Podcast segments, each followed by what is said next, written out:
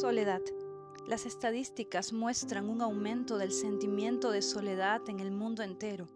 Es importante remarcar la diferencia entre estar solo y sentirse solo, ya que mucha gente acompañada puede seguir sintiendo soledad. Todos la experimentamos en diferentes etapas y circunstancias. ¿Alguna vez te sentiste así? Sí, en mi corazón había un gran vacío que no podía ser llenado por nada ni por nadie. Mi alma se estaba secando, no encontraba las respuestas. Una y otra vez me preguntaba, ¿tendrá mi vida valor? Caía más hondo a un hoyo sin retorno y en esa estación de preguntas sin respuestas apareció Él.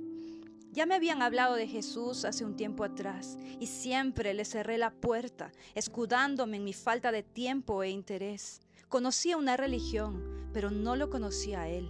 Me hablaban de Dios y la idea que venía a mi mente era la de un hombre con barba, muy enojado conmigo y muy distante de mi realidad.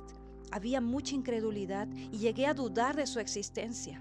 Una tarde escuché a un hombre decir que Jesús estaba tocando la puerta de mi corazón y era yo quien tenía que abrirle. Él no obliga a nadie, no presiona, no amenaza. Mi corazón estaba tan vacío y dije, si acaso existes, demuéstramelo hoy. Fue una oración desafiante. Podría esperar un rayo de él porque me lo merecía. No podría hablarle así al Creador de todo. Pero a pesar de mi insensatez se acercó a mí. Experimenté por primera vez su presencia. Un calor invadió mi ser. Ese vacío fue llenado. Solo podía oírlo decir, te estuve esperando durante todo este tiempo. No me rendí contigo. Tengo un plan para ti. Quiero limpiarte, quiero perdonarte, quiero hacerte de nuevo. No me espanta tu condición. Mi hija estaba perdida y hoy ha regresado. Eres mía, eres mi hija y te amo. Acércate. Cada vez que me necesites, aquí voy a estar. Prometo cuidarte, pastorearte, amarte. Te sentiste sola pero siempre estuve a tu lado, estoy y estaré contigo. Y entre lágrimas le abrí la puerta de mi corazón y me abrazó. Esa tarde, en una pequeña iglesia ubicada en una colina, tuvimos nuestra primera cita de amor. Hoy recuerdo ese día como si fuera ayer.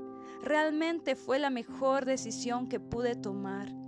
Le abrí la puerta a la vida y mi corazón volvió a latir. La soledad se fue. Desde allí empezó a hacer una obra asombrosa y a escribir una historia en mi vida, una travesía que no tiene comparación. Alguien dijo que la vida del cristiano es aburrida. Para nada, lo mejor estaba a punto de empezar.